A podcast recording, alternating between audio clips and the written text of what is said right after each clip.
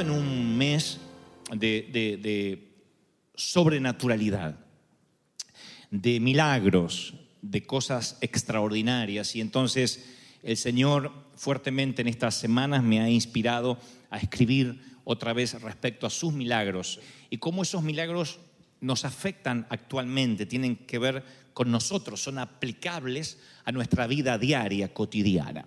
Hay uno en particular que me sorprende del Señor, me sorprende por, por todo lo que siempre ocurre cuando el Señor está en la ecuación de un milagro. El evangelista San Juan, en el capítulo 5, versículo 1, lo relata de la siguiente forma. Él dice, algún tiempo después se celebraba una fiesta de los judíos y subió Jesús a Jerusalén. Había allí, junto a las puertas de las ovejas, un estanque rodeado de cinco pórticos, cuyo nombre en arameo es Betzatá. En estos pórticos se hallaban tendidos muchos enfermos, ciegos, cojos y paralíticos. Entre ellos se encontraba un hombre inválido que llevaba enfermo 38 años. Cuando Jesús lo vio allí, tirado en el suelo, y se enteró que ya tenía mucho tiempo de estar así, le preguntó, ¿quieres quedar sano? ¿Quieres quedar sano? ¿Quieres sanarte? Señor, respondió el muchacho o el hombre, no tengo nadie que me meta en el estanque mientras se agita el agua. Y cuando trato de hacerlo, otro se mete antes. Levántate, pues, recoge tu camilla y anda, le contestó Jesús. Al instante, aquel hombre quedó sano, así que tomó el, lecho o la camilla y echó a andar, pero ese día era sábado. Así lo relata el evangelista Juan, eh, uno de los milagros que aparece en varios de los evangelios, pero en esta forma particular de narrar del escriba o del evangelista, nos da algunas pautas de cosas interesantes que a veces se nos escapan y que son aplicables a nuestra vida hoy. Jesús dijo, para Dios todo es posible, todo, no algunas cosas, todo. Y en Lucas 1.37 la frase aparece al revés o invertida, dice, para Dios no hay nada imposible. Esto es una, es una frase retórica, para Dios todo es posible, para Dios no hay nada imposible. Porque la palabra imposible no debería pertenecer a nuestro vocabulario y a los oídos de Dios también suena un insulto y a veces no experimentamos lo milagroso porque siempre estamos tratando de racionalizar, de suponer lo que para Dios simplemente es un milagro. Hay milagros que solo vienen por revelación divina, que es imposible que podamos razonarlos o, tratemos de, mm, como dije el domingo pasado, pasarlos por la corteza de cerebral izquierda, tratar de razonar. Hay cosas que no se razonan. Y como hay cosas que no se razonan y se reciben por fe, yo se los voy a decir por fe y por revelación. Dios me dice, para mí no hay nada, nada imposible. Todo lo que me estás pidiendo va a ocurrir. Lo creas, lo razones o no. ¿Lo reciben? ¿Lo crean o no? Ahora, yo titulé este mensaje Una segunda opinión, porque es lo que buscamos todos los seres humanos cuando no estamos conforme con lo que un médico, con lo que un diagnóstico, con lo que un papel o un resultado o una sentencia nos dice. Siempre tenemos que buscar una segunda opinión. Pasa con los abogados, pasa con los contadores, pasa con los médicos, que es una segunda opinión que ante la misma patología, ante la misma crisis o enfermedad, siempre hay otra opinión que por lo general no coincide con la primera. He visto muchos documentales, como algunos de ustedes, de cómo personas permiten que una enfermedad los afecte de manera tal que los lleva a la muerte y sus familiares luego relatan, nos quedamos sin una segunda opinión y los medicamentos en lugar de sanarlo lo terminaron matando. Y cuando ya fuimos a buscar una segunda opinión, era demasiado tarde, porque lo que tenía resulta que no era un problema de estómago, sino que era un problema, no sé, de riñones, de lo que sea. Valga el ejemplo de lo que pasa a nivel espiritual. Hay personas aquí que el Espíritu Santo me dice que se están quedando con una primera opinión. Y esa primera opinión fue negativa. Te dijeron, no vas a poder, no lo vas a lograr, no vas a sanarte, te va a ir mal, tienes mala suerte para elegir, metes la pata en todo lo que haces, te sales de un problema, te metes en otro, así eres porque así era tu vieja y así era tu abuela y no vas a cambiar. Y esa opinión ha estado en tu sangre, en tus genes, en tu familia por años. Pero el Señor me dice que te diga, hoy Él va a darte una segunda opinión y esa segunda opinión va a ser del médico, de los médicos, va a ser del Señor, de tu creador. Él va a dar con el diagnóstico correcto, una segunda opinión. Este hombre le dijeron, no vas a volver a caminar nunca. Las escrituras no, no revelan cómo fue que sucedió, si fue un evento, un accidente, un defecto congénito, algo genético, pero el inválido no había podido pararse sobre sus pies, sobre sus dos pies, por casi cuatro décadas. Eso es mucho tiempo. Y ante todos los diagnósticos dados, que creo que este hombre habrá ido ya de, de- de- de- quizás con sus padres de niño, de adolescente, la Biblia no revela qué edad tiene este hombre al momento que se encuentra con el Creador, hecho hombre, con Jesús. Pero creo que le habrán prescripto algo como usted jamás va a poder volver a caminar. Y Jesús le da un diagnóstico muy sencillo. Él le dice, no, no, levántate, toma la camilla y anda. Mientras que todos los médicos le dijeron, no vas a poder caminar, él le dice, no, tú sí vas a poder caminar. Ahora, no importa lo terrible que sea el diagnóstico, no importa cuánto tiempo haya sufrido tu discapacidad, y no estoy hablando necesariamente en términos físicos, a veces las discapacidades son del corazón, del alma, personas que no pueden ser felices, personas que no pueden emprender una familia, personas que viven una angustia constante, una depresión galopante que va avanzando, otros son adictos de tal manera al trabajo que están enfermos de su menage o de estrés, y eso hace que su cuerpo ya no resista más tanto estrés y sienten literalmente que están por desfallecer, sienten que las horas de sueño de la noche no lo reponen para el día siguiente. Y eso es una discapacidad, una discapacidad, una anomalía. No puedes tener energía por más que tomes un complejo vitamínico, por más que hagas ejercicio. Dice, ¿por qué? Llega el mediodía y ya no puedo más. Quiero regresar a la cama donde salí hace unas horas. Y es porque hay una anomalía, una discapacidad. Alguien te dijo, no tienes más energía. Te llegó la edad de que se te fue la energía. Después de los 30 no es lo mismo que los 20. ¿Que quieres tener energía si ya tienes 50? ¿Te han dicho eso alguna vez? ¿Cómo vas a tener energías con 50 años, con 48 años? Hay dos palabras que te quiero decir. El Señor dice que va a renovar tus fuerzas como águila y la segunda tu abuela. Dios dice, la energía que yo te doy va a ser mayor de la que jamás hayas tenido. La segunda parte de tu vida va a ser mejor que la primera. Te lo prometo. Va a ser mejor que la primera. Va a ser mejor que la... Alguien tiene que creerlo, decirle, sí, yo creo que mis mejores días están por delante. Aleluya. ¡Yay! Ahora me gusta que la opinión de Dios es una nueva oportunidad para este paralítico. Pero, claro, quiero que prestemos atención a la anomalía que este hombre tiene, que no necesariamente es lo que se ve.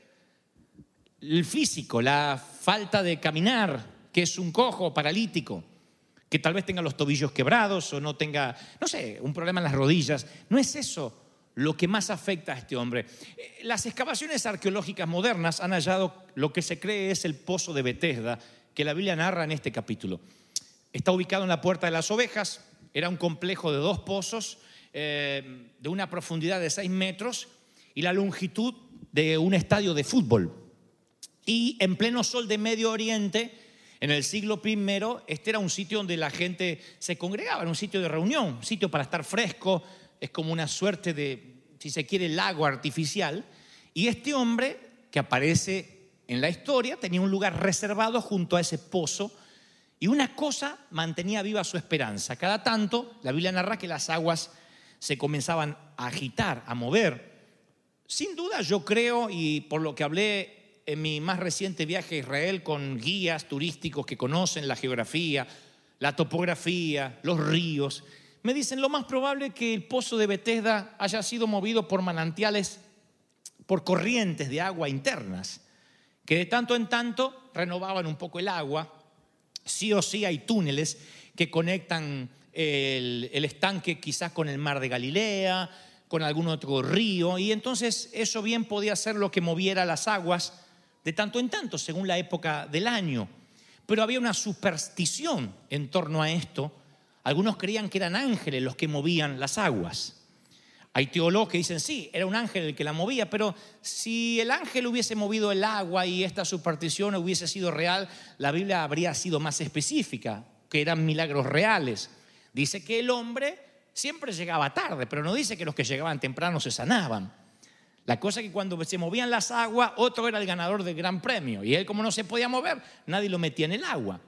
Pero la verdadera tragedia es que ni siquiera esto era verdad. No importaba si llegara primero o último.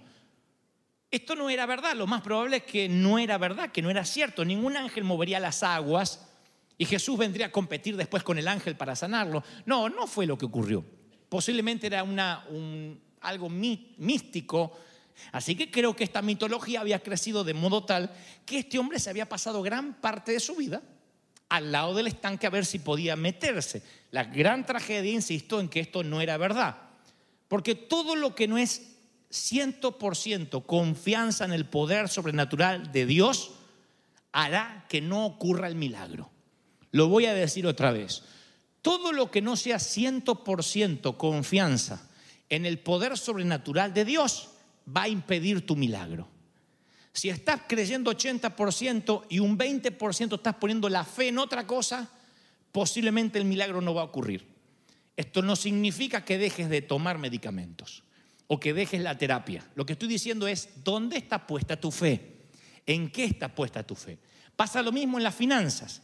Si tú dices, yo sé que Dios me va a prosperar, pero a la vez estás creyendo que el billete de lotería te va a sacar de la pobreza, es mejor que pongas tu fe en el billete de la lotería, que Dios te ayude, pero que no compartas la fe sobrenatural con algo que tú podrías manejar o tener el control. ¿Soy claro hasta ahí, sí o no? Todo lo que no es, insisto, 100% confianza en el Señor crea un cortocircuito en lo sobrenatural. Ahora, lo opuesto a creer, ¿cómo se llamaría la palabra opuesta a creer? ¿Cómo se llamaría? ¿Eh? Incrédulo, incredulidad. Pero no siempre lo opuesto a creer es incredulidad. A veces lo opuesto a creer es la falsa creencia. Sí crees, pero no estás creyendo en lo correcto. Tú dices, yo no soy ateo, entonces yo debo tener fe. No, porque a veces tienes fe en otra cosa. ¿Cuál es el gran problema de las iglesias anglos? Según estadísticas, según eh, conteos que han hecho en este gran país, y es que los norteamericanos no todos, pero una gran mayoría, su fe está puesta en el Dios crédito, o lo estuvo por muchos años.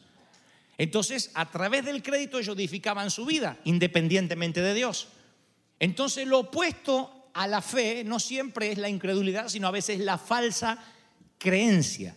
Lo que hay que defragmentar, que es lo que más nos cuesta a los ministros.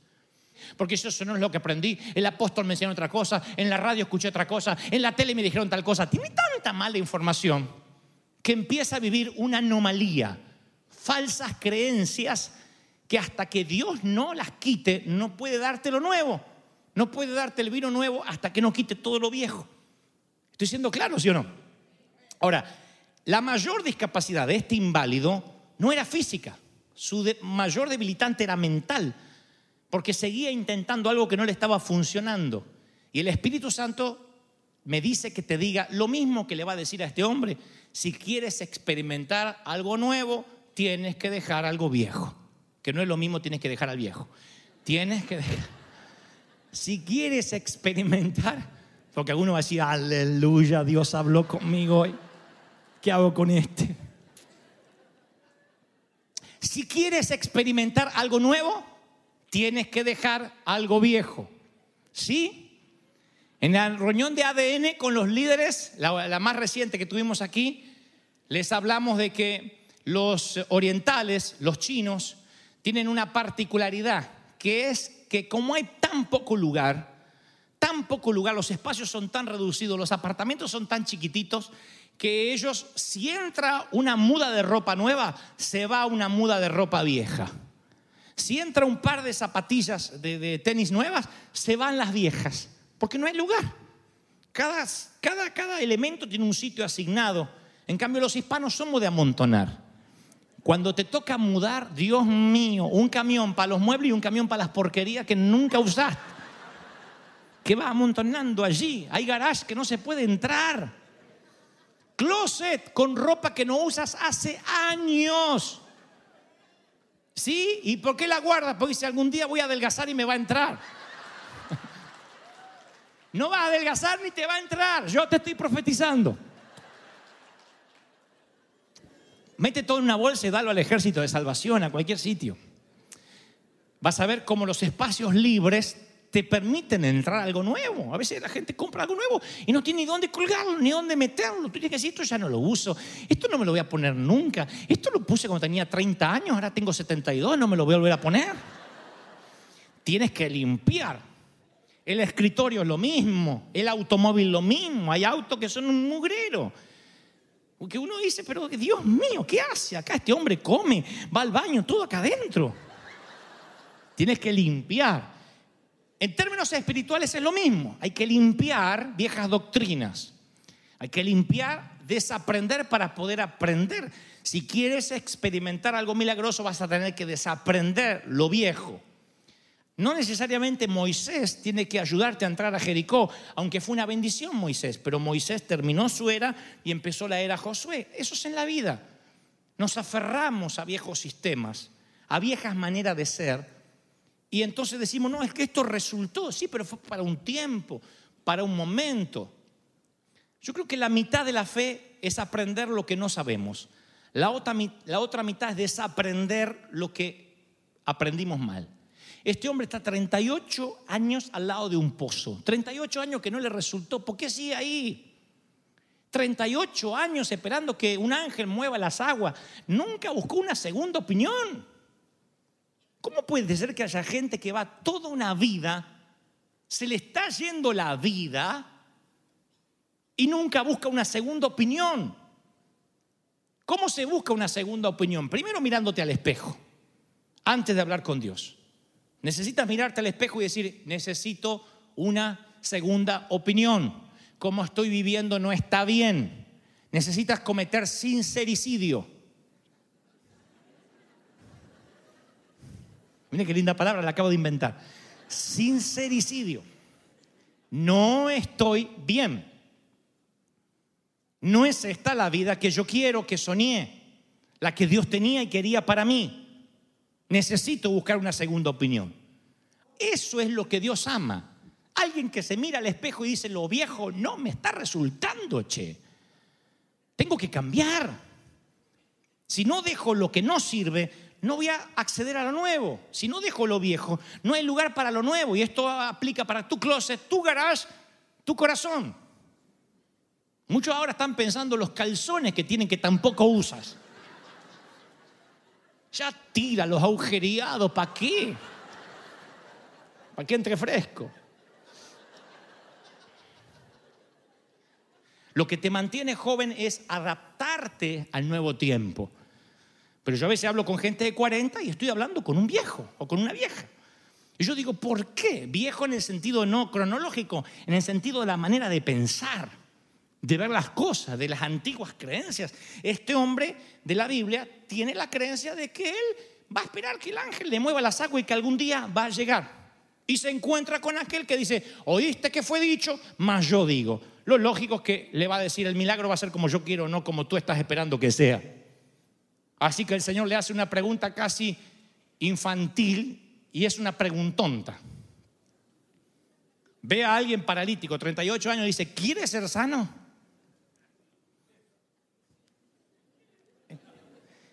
¿Te han hecho preguntonta? ¿Se te rompió el vaso? No, yo lo rompo todos los días así para sentir qué se siente juntar vidrios. Sales envuelto en una toalla del baño, ¿te bañaste? No, quería ver qué se siente ser momia. Siempre hay esa pregunta. Vienes mojado y dice, ¿llueve? Estaba orinando y tenía hipo.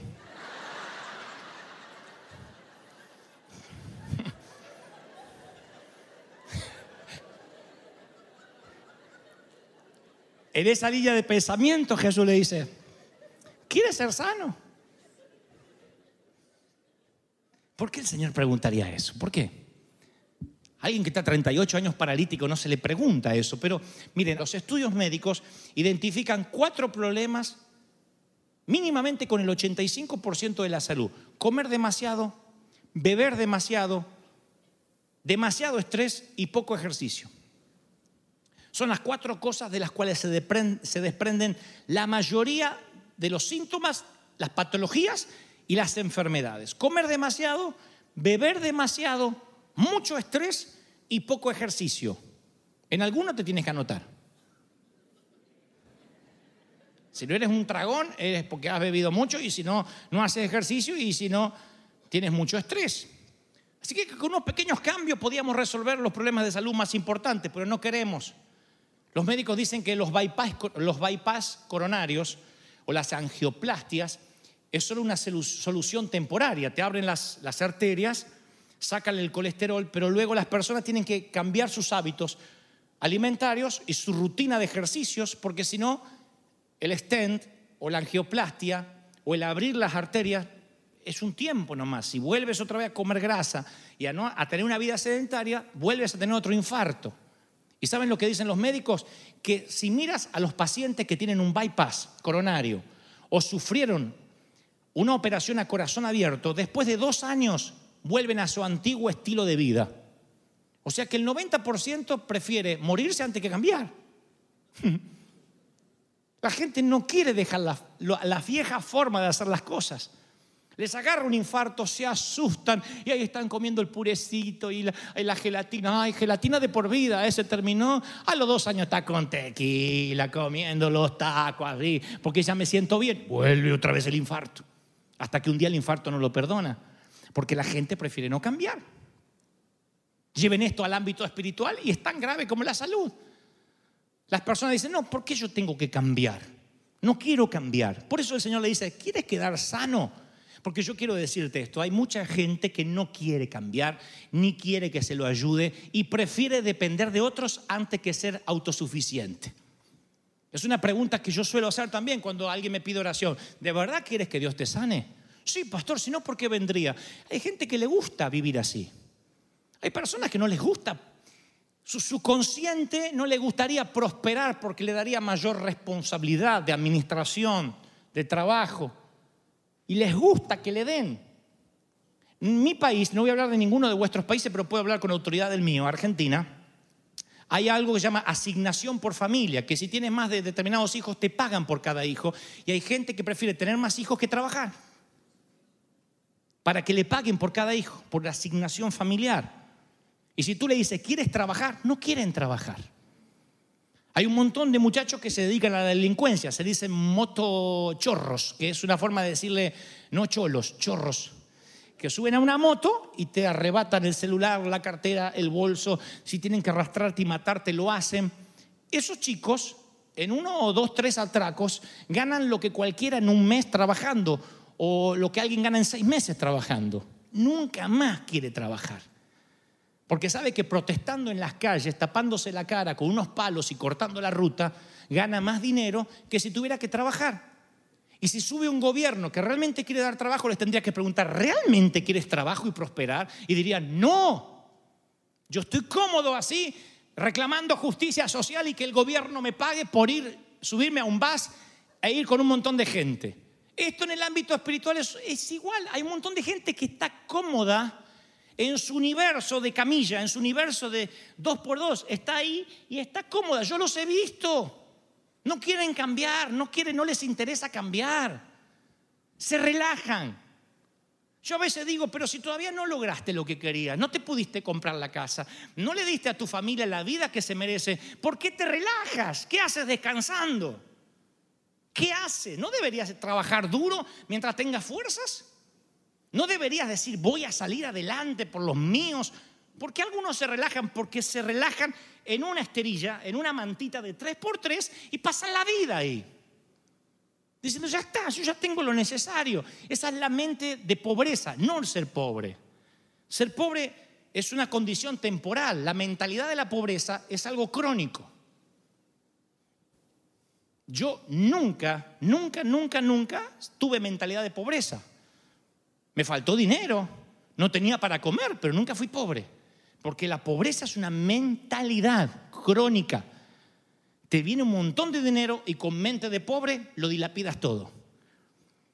La pobreza es algo temporal que puede pasar. Tú tienes que decir, yo soy rico, solamente que a veces no tengo plata. Mi mentalidad es de rico, solamente que a veces no tengo dinero. Ahora tú puedes decir, yo soy pobre, aunque seas tan miserable que tengas montón de dinero en el banco. La mentalidad de pobreza es no querer cambiar, no querer esforzarse. La mentalidad de pobreza hace que vayas a un trabajo y diga, ¿a qué hora salen acá? Porque yo no me puedo quedar un minuto más. La mentalidad de pobreza es que el primer día que vas a pedir trabajo estés diciendo cuándo te tocan las vacaciones. ¿Cuánto te corresponde por días de enfermo? Y el, el, jefe te huele, dice, este es un vago, que viene con la mentalidad de qué es lo mínimo que puedo hacer para que me den más. Y esta mentalidad tiene que salir de nuestros hijos, tiene que irse de nuestros adolescentes. Tenemos que enseñarle que Dios bendice al esforzado, al que trabaja duro. Si trabajas duro, Dios te va a bendecir. Si no trabajas duro, Dios no te va a bendecir. ¿Estás recibiendo esta palabra, sí o no? Trabaja duro. Trabaja duro, tienes que tener una cultura de trabajo. Trabaja más. No, no, no, no, pero no, ya más trabaja que esto. Entonces, ¿qué quiere? Magia. Hay que, que quiere ser sano, quiere ser próspero, quieres una segunda opinión. ¿Cuántos dicen amén? ¿Cuántos quieren una segunda opinión? Bueno, hay que cambiar. Hay que cambiar. Es un nuevo nivel de responsabilidad. Hay que cargar, hay que cambiar. No se trata más de estar con la manito así a ver qué te cae. Hay que cambiar. Ya no eres un inválido, hay que cambiar. ¿Quieres ser sano? ¿Quieres ser próspero? Eso demanda una responsabilidad. ¿Quieres crecer? Eso demanda una responsabilidad. ¿Quieres casarte? Hay responsabilidades. ¿Quieres tener hijos? Hay responsabilidades. Todo lleva una responsabilidad. Y esa responsabilidad es de por vida. ¿Quieres ser sano? ¿Quieres cambiar? ¿Cuántos quieren un milagro? Dice el Señor. ¿Cuántos lo quieren? Bueno, ese milagro demanda una responsabilidad se te va a exigir. Al que mucho se le da, mucho se le exige. Y si Dios te da talento, si Dios te da dones, capacidad de, de, de, administración, de oratoria, de, poder implementar una visión, bueno, se te va a demandar, se te va a pedir que hagas más que otros. Todos pueden, tú no. A ti se te demanda más. ¿Por qué? Porque se te dio más. Entonces le dice, ¿quieres quedarte inválido y toda la vida dar lástima? Porque hay gente que le encanta dar lástima. Acá no, en el servicio de las 12 vienen un montón que les encanta dar lástima. Oran para que Dios le tenga lástima. Yo se lo digo, Señor, ten misericordia. Dios dice, ay, pobrecito, venga para venga pa acá, papito, qué pacho. Le falta fe al nene. Sí. Y, y dice que la fe, la fe mueve la mano de Dios, no la lástima. Por más que lo haga el Señor, Dios, Dios, Dios puede decir, ay, qué tierno, pero no te cumple nada porque dice que la fe mueve la mano de Dios. No la lástima. Mira que te mando, que te fuerces, mira que te mando, que te fuerces. Lo dijo tantas veces a Josué. Porque Josué capaz que venía con la, la escuela vieja de Moisés. Bueno, golpeó la piedra, brotea, brota agua, miramos para arriba, cae maná. No, no, no, no, mi viejo. La era Moisés se terminó. Eso cuando eran niños. Ahora son soldados, no esclavos. Y tienes que esforzarte trabajar duro. Y yo creo que hoy, esta mañana, el Señor te está hablando y te dice, si quieres experimentar lo milagroso, vas a tener que hacer cosas que nunca hiciste antes. No sé qué, no sé qué, mi amado, pero algo tiene que cambiar en la ecuación de tu vida. Tienes que hacer menos de algo o más de algo. Hay algo que estás haciendo que tienes que dejar de hacer. Y hay algo que no estás haciendo que tienes que empezar a hacer. Si no hay un cambio, se te atrofian los músculos del alma. Y si tienes 40 años, y si tienes 50 años, y tienes 60 años, 70 años u 80, este mensaje es para ti. Todavía hay algo que deberías dejar de hacer y algo que tendrías que empezar a hacer. Nunca es tarde si el Señor te pregunta, ¿realmente quieres ser sano? ¿Realmente quieres ser próspero? ¿Realmente quieres cambiar? Entonces tendrás que hacer algo que nunca hiciste. Esto vale en términos espirituales. Si quieres hacer algo productivo con tu vida, Dios te pedirá que hagas algo sin precedentes. ¿Qué te está pidiendo Dios que haga que no estás haciendo? ¿Qué nuevo tienes que hacer? ¿Qué cambio? Alguien tiene que mudarse, alguien tiene que sacar la ropa vieja y los calzones agujereados, alguien lo tiene que hacer. Alguien tiene que decir, voy a cambiar la rutina, porque si no, el tedio, la bulia, el aburrimiento termina por limitar tu universo a una esterilla, a una mantita de tres metros por tres metros. Y hay gente que vive limitada ahí, en una mantita a la que le llamó ilegalidad. Yo no puedo ir lejos, no me puedo subir un avión, no puedo pasar una frontera, si hay retenes no me puedo mover. Y ahí está, por años. El Señor dice, ¿quieres tener un estatus mejor? Y dice, no, es que yo me acostumbré a esto. Yo he conocido hispanos, aquí, yo puedo hablar porque soy hispano, he conocido compatriotas que viven de la trampa a pesar de que son cristianos. Conocen todas las tretas para seguir manteniéndose en un universo de pobreza, de miseria.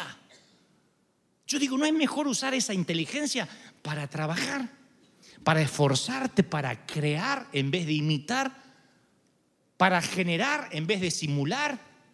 ¿No es mejor usar esa energía? Mire, yo te, voy a decir algo de parte de Dios. La vida es corta. Nos vamos pronto. Estamos de tránsito. Y cuando soples las velas de tu próximo pastel va a decir, un año menos. No es un año más, es un año menos de vida. Por más que te canten las mañanitas, las nochecitas te tendrán que estar cantando. Y la pregunta es, ¿cómo quieres vivir el resto de tu vida? ¿Cómo quieres vivirlo? Siempre dependiendo, siempre siendo miserable a ver qué nos dan. Necesitamos, queremos, no, no nos dan, queremos. Tenemos esa, esa mentalidad de que nos tienen que dar. ¿Qué, ¿Qué, me puede dar el gobierno? ¿Qué me puede dar el hospital? ¿Qué me puede dar la iglesia? Hay gente que viene a la iglesia para comerse todos los recursos que haya. Acá dan café, ¿qué se dan de regalo? Estos discos son gratis, ¿qué hay? Biblia, hay Biblias gratis, quieren algo gratis. Y dicen, yo voy a aquella iglesia porque allá te dan una Biblia gratis. Anda.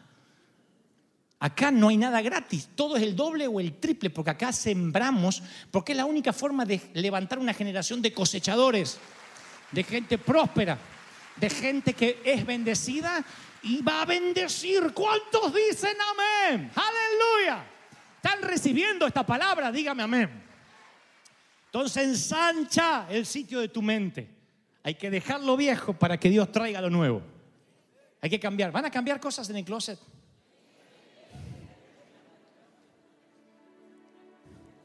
Zapatos viejos y unas zapatillas agujereadas. ¿Para qué las guardas por si algún día tengo que pintar? Te dicen.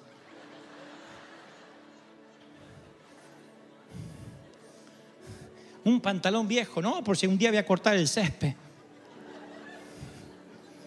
No mientas más. Los cambios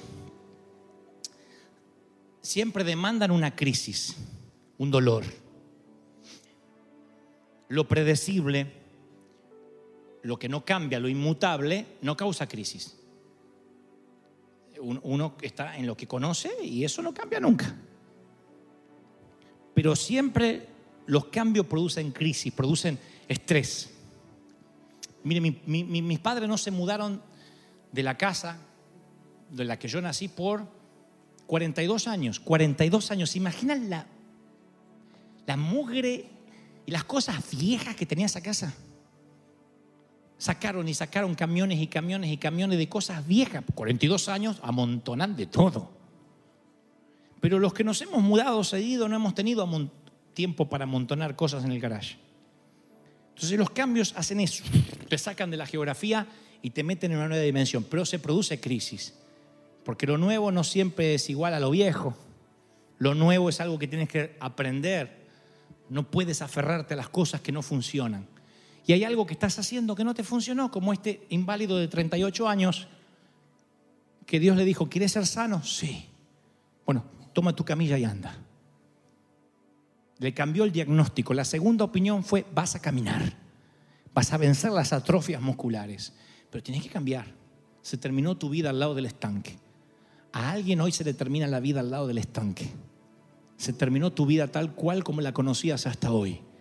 Necesitas un cambio de aire, de oxígeno, de espiritualidad, de sensibilidad, almático. Necesitas un cambio. Si esos cambios no vienen, no creces. ¿Están recibiendo esta palabra como de Dios?